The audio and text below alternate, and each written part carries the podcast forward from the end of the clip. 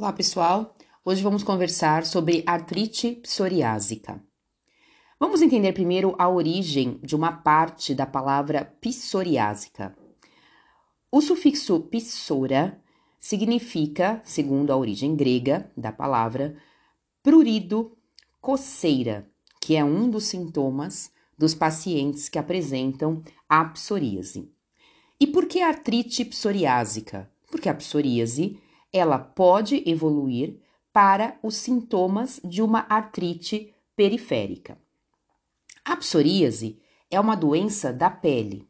O paciente começa a notar algumas manchas vermelhas no corpo, principalmente nas faces extensoras do tronco, dos membros superiores e dos membros inferiores. Começa a perceber uma descamação e também a sensação do prurido, da coceira.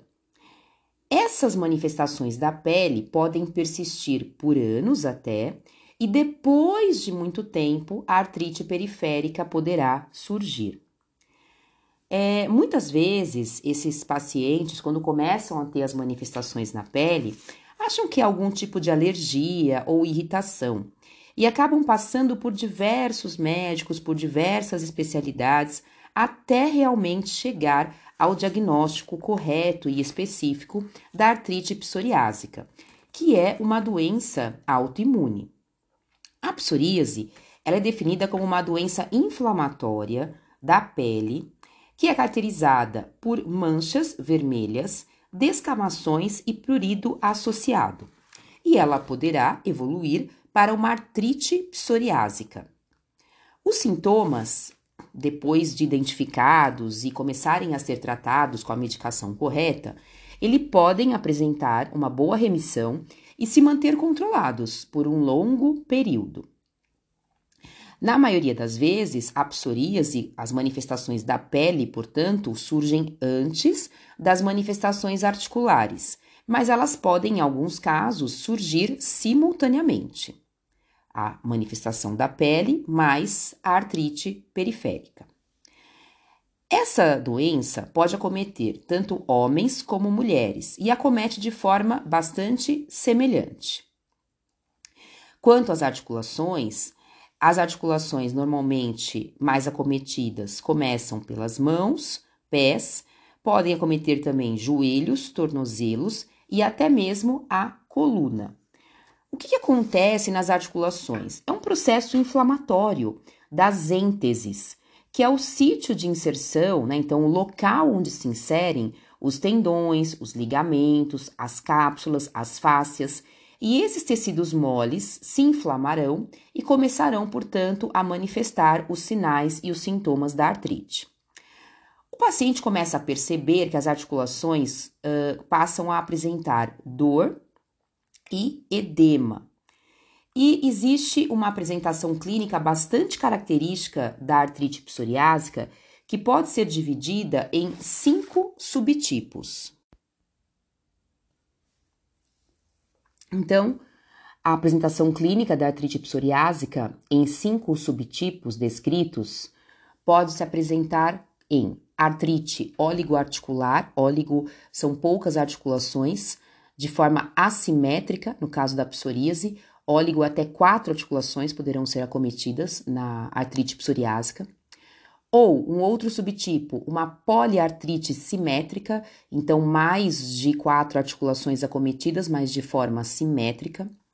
Pode ser um subgrupo de artrite com envolvimento predominantemente das interfalangianas distais. Um outro subgrupo que envolve artrite mutilante quando a parte óssea vai perdendo a sua característica e vai perdendo a sua forma. Parece que ela perdeu realmente um pedaço, vamos falar disso ao longo do podcast. E a doença axial predominante, que é aquela artrite psoriásica que evolui com a manifestação das dores na coluna. Então, são cinco subtipos, mas vejam que, mesmo nesses cinco subtipos da artrite psoriásica, alguns são muito semelhantes a outros diagnósticos, como artrite reumatoide, espondilite anquilosante. Então, é muito importante fazermos os diagnósticos diferenciais, comparando uma doença com a outra, para chegar ao diagnóstico correto. No caso da artrite psoriásica, vai ter a, a manifestação da pele associada, né? Então, as alterações cutâneas. Características essas que não estão presentes num paciente com artrite reumatoide ou espondilite anquilosante. Então, temos que associar todos os sinais e sintomas para fazer o diagnóstico específico do paciente. No quadro clínico, uh, além da intesite, que é a inflamação né, da, das estruturas articulares e periarticulares, também o paciente pode apresentar manifestações oculares, então processos inflamatórios na região ocular, como a conjuntivite, em até 20% dos pacientes, e a uveíte, em até 7% dos pacientes. Uma outra alteração que pode ser notada em alguns subgrupos da, da artrite psoriásica é a dactilite. Na dactilite, você nota que as mãos dos pacientes na região dos dedos parece um dedo em salsicha. Eles ficam todos inchadinhos em toda a sua extensão e essa dactilite se caracteriza pelo edema difuso em toda a extensão do dedo. Então, lembrem que eu falei agora há pouco que a artrite psoriásica, ela se manifesta através da inflamação das ênteses, que são os locais onde se inserem a cápsula, os ligamentos, os tendões. Então, imaginem que essas estruturas ao redor das articulações dos dedos, elas se inflamam e vão dando esse aspecto do dedo totalmente inchado em toda a sua extensão, que é chamado de dactilite ou dedo em salsicha. Então, o dedo parece o formato mesmo de uma salsicha.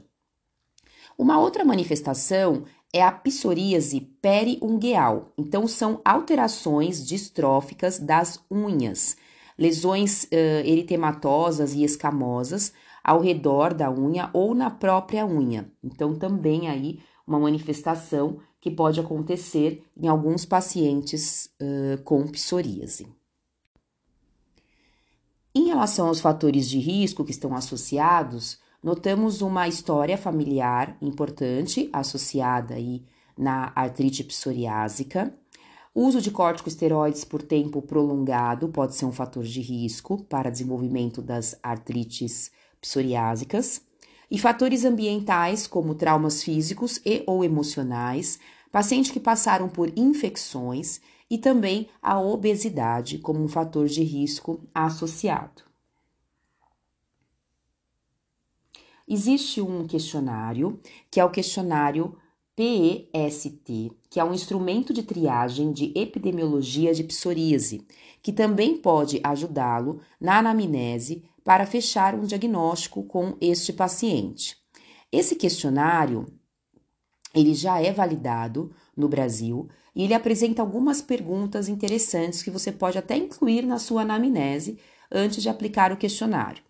Então, você pode questionar se o paciente já teve inchaço em alguma articulação ou mais de uma articulação, se algum médico já lhe disse que ele tem artrite, se as unhas do paciente, dos pés ou das mãos têm furos ou pontos, isso se refere às, às alterações distróficas que eu comentei anteriormente, se ele já teve dor no calcanhar, que é bem a região onde se insere a face plantar, é uma intesite importante que pode ocorrer nesses pacientes. Se alguma vez ele já teve um dedo do pé ou da mão inchado e dolorido sem alguma razão aparente. E tem um desenho, né, um boneco esquematizado, onde o paciente pode apontar, assinalar quais são as articulações que ele já teve desconforto, algum tipo de dor, edema ou rigidez. Então é um questionário bem fácil de aplicar, chama questionário PEST. Então, um questionário rápido de triagem aí para a psoríase. Também existem uh, critérios de classificação para artrite psoriásica, onde você pode ir pontuando uh, este paciente para ver realmente se ele fecha um diagnóstico de artrite psoriásica. Então, por exemplo, é, se ele apresenta psoríase cutânea atualmente, você já atribui dois pontos. Ou, se ele tem história prévia pessoal de psoríase, você já atribui um ponto. História familiar, que eu falei que era um fator de risco importante, mais um ponto. Distrofia ungueal, aquelas alterações distróficas das unhas, mais um ponto. Dactilite atual ou anterior, vista por um médico, mais um ponto.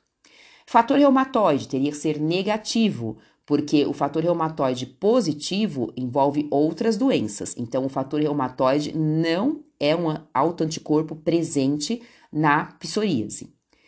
E neoformação óssea justa articular na radiografia de mãos e pés. Então, as alterações radiográficas, mais um ponto.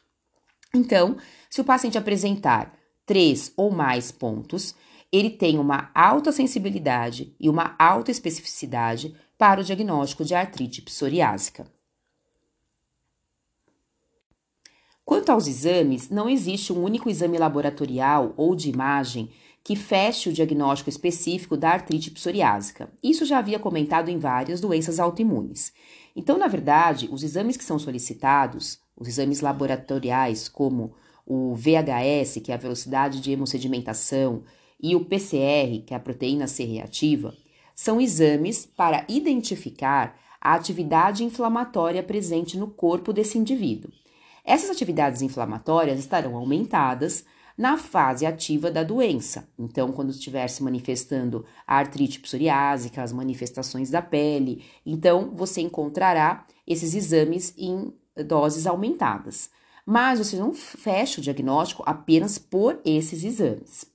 Nas radiografias poderão ser identificadas erosões ósseas, neoformações ósseas como esporões, e sindesmófitos, que na coluna nós conseguimos identificar muito bem. Os sindesmófitos são aquelas uniões entre os corpos vertebrais, quando forma como se fosse uma ponte óssea, né, entre uma vértebra e outra.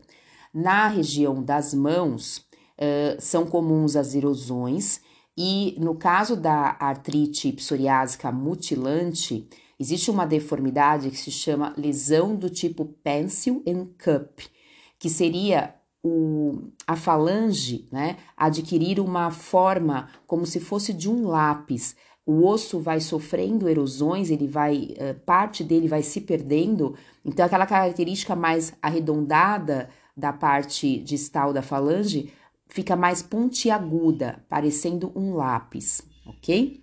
Então, tudo isso são alterações mais avançadas, né? Mais graves da artrite psoriásica. Então, na artrite mais grave e severa, né, podem ser encontradas essas grandes erosões, essas deformidades pencil in cup, que faz parte daquele subgrupo da artrite mutilante que eu falei no início do podcast. Quanto ao tratamento,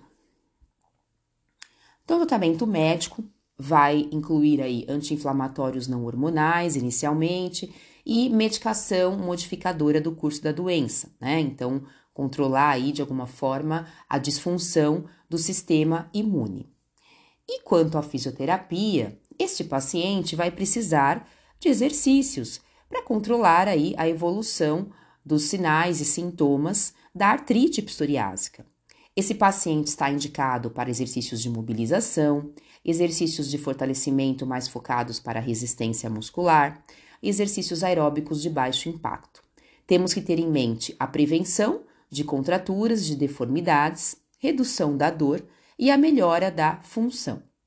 Os exercícios não devem causar dor, nem excesso de fadiga, nem esforço excessivo nas articulações. Então, encerramos aqui o nosso podcast de artrite psoriásica. Até o próximo podcast.